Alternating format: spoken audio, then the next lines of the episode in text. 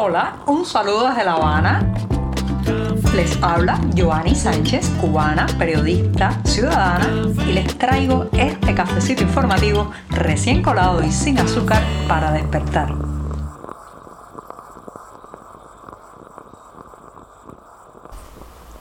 Se nos termina la semana informativa en este viernes 22 de julio de 2022. Han sido unos días bien cargaditos de noticias y hoy voy a empezar hablando de un cacerolazo, señoras y señores. Ya no pasa una semana sin que tenga una noticia de este tipo, un cacerolazo o al menos dos en el centro del país. Pero antes de decirles los titulares voy a servirme el cafecito para que se refresque porque está recién colado. Y ahora les comento que en un primer momento hablaré de que sonaron las cazuelas en Hawái Grande. Sí, esto fue en Matanzas también. Hay otros focos de protestas en el centro de la isla, en la zona de Villa Clara. Mientras tanto, después de tres meses, llegan a Estados Unidos dos médicos cubanos hostigados por el régimen. ¿Cómo un país, cómo un país puede permitirse perder cada cierto tiempo profesionales de esta talla. Y también les comentaré que los cubanos reciben con dudas el anuncio oficial de 75 medidas, otro paquetazo de medidas que dicen van a implementarse a corto o mediano plazo y en las que se incluye la eh, inauguración de un mercado cambiario de divisas. Y por último, recomendarles para el próximo 23 de julio el lanzamiento de un libro, Fidel Castro y la Junta Militar Argentina. Con ese título promete el volumen. Dicho esto, están presentados los titulares, servidito el café de viernes y este programa ya da sus primeros pasos. Si eres de los que te gusta estar bien informado, síguenos en 14ymedio.com. También estamos en Facebook, Twitter, Instagram y en tu WhatsApp con este cafecito informativo.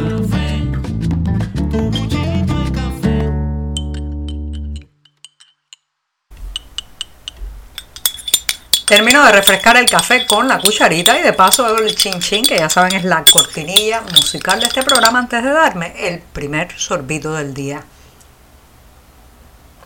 Después de este buchito paso a la oscuridad, el apagón que se está convirtiendo, señoras y señores, en el detonante de la ira popular. Sí, esta madrugada también hemos vivido protestas en varias partes de Cuba, al menos dos de ellas están confirmadas eh, que ocurrieron en la madrugada de este viernes en el Consejo Popular del Central Australia de Hawái Grande, esto es en la provincia de Matanzas y también otras en Caibarien en la provincia de Villa Clara. Al menos dos, pero también están llegando reportes a nuestra redacción que en otros puntos de la geografía nacional también la gente estalló a partir de largas horas sin suministro eléctrico. En Hawái Grande hay incluso eh, filmaciones, grabaciones que se han difundido a través de las redes sociales y se ven decenas de personas caminando en la oscuridad más absoluta. Aquello parece una boca del lobo, no se ven ni las manos, gritando libertad, patria y vida, también consignas para que les repongan cuanto antes el suministro eléctrico.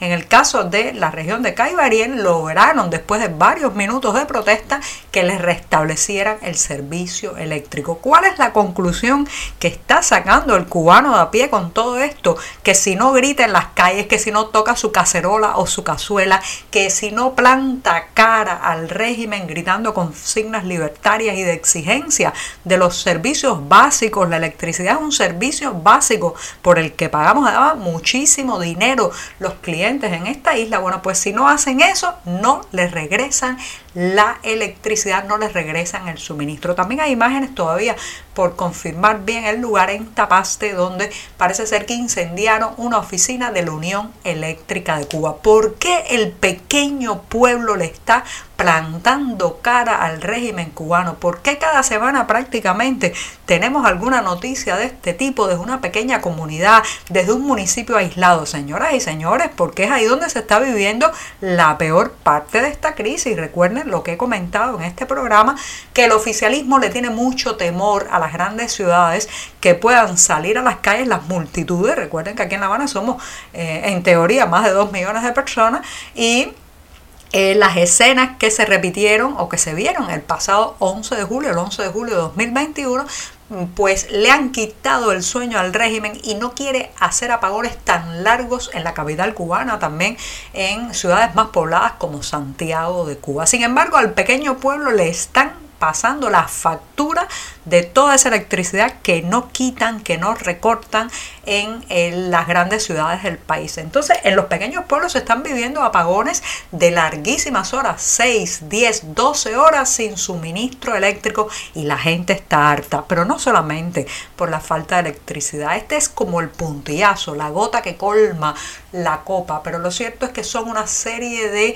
eh, secuencias de malas noticias, el deterioro económico, los centrales azucareros que ya no están produciendo y eso es prácticamente la muerte económica de estos lugares, el ferrocarril que no llega, el transporte que no funciona, los niños que no pueden dormir de madrugada porque los mosquitos y el calor no los dejan a, cuando no se puede encender el ventilador, la falta de expectativas, en fin, un paquete de desastres que está colmando la paciencia en los pequeños pueblos. Podrían ser los pequeños pueblos cubanos el motor del cambio y no las grandes ciudades, quién sabe. Hawái Grande, Caibarien se plantaron esta madrugada.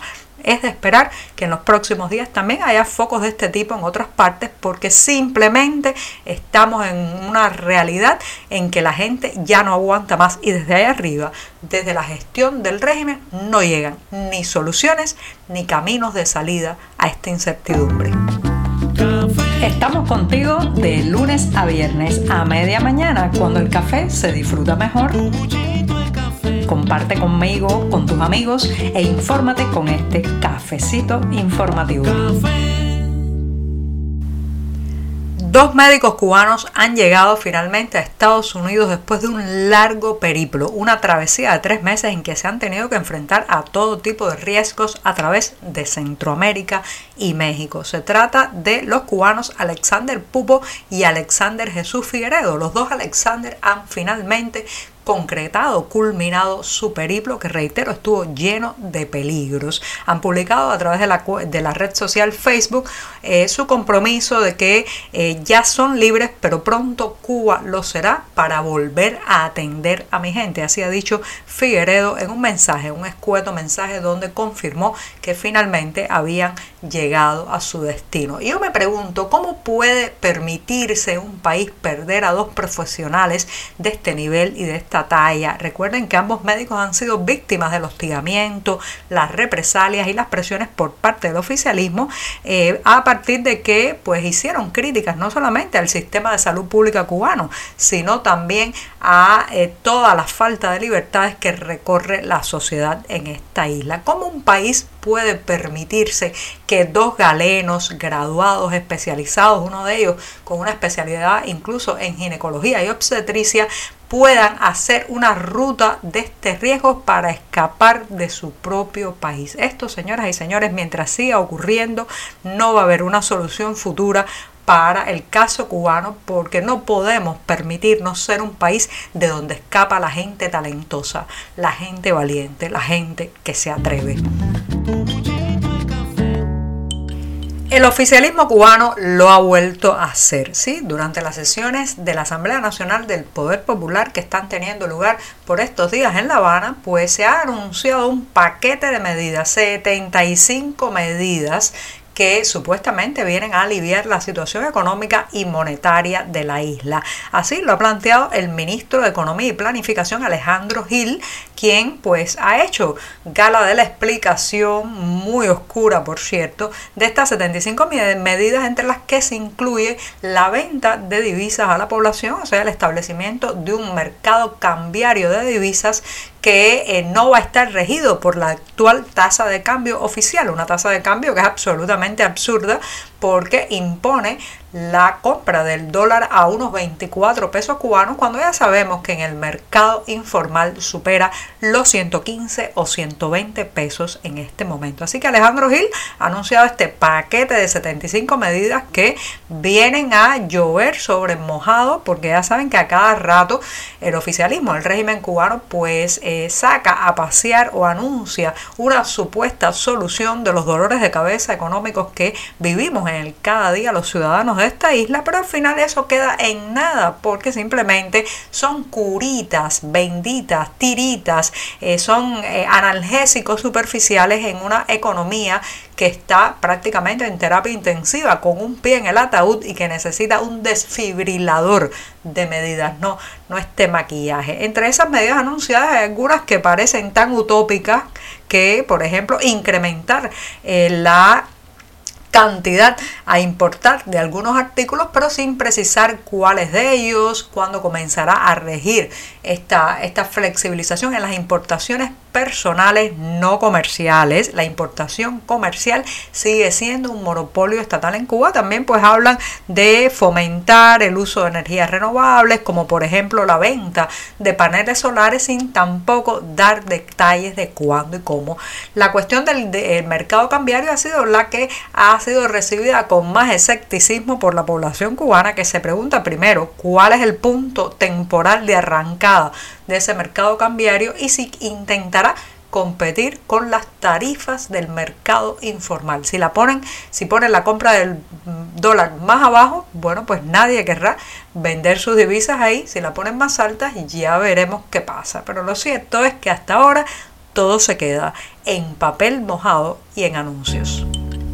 Y me despido de este último programa de la semana recomendándoles la presentación de un libro. Sí, el próximo 23 de julio en la mañana en la ciudad de Miami se estará lanzando un volumen que hurga en esa parte de la historia que el oficialismo cubano intenta silenciar, tapar y edulcorar con el título Fidel Castro y la Junta Militar Argentina. Este volumen estará presentado por el Instituto de la Memoria Histórica Cubana contra el Totalitarismo y también con la organización Plantados que están invitando a su presentación, eh, a la presentación de este volumen escrito por el periodista Alfredo Felipe Fuentes. Los detalles, como siempre, en la cartelera del diario digital 14 y medio allí podrán saber la hora, el lugar exacto donde se presentará Fidel Castro y la Junta Militar Argentina. Y con esto sí que me despido hasta el próximo lunes y les deseo un hermoso, feliz y amoroso fin de semana. Muchas gracias. Por hoy es todo. Te espero el lunes a la misma hora. Síguenos en 14medio.com. También estamos en Facebook, Twitter, Instagram y en tu WhatsApp. No olvides, claro está, compartir nuestro cafecito informativo con tus amigos. Muchas gracias.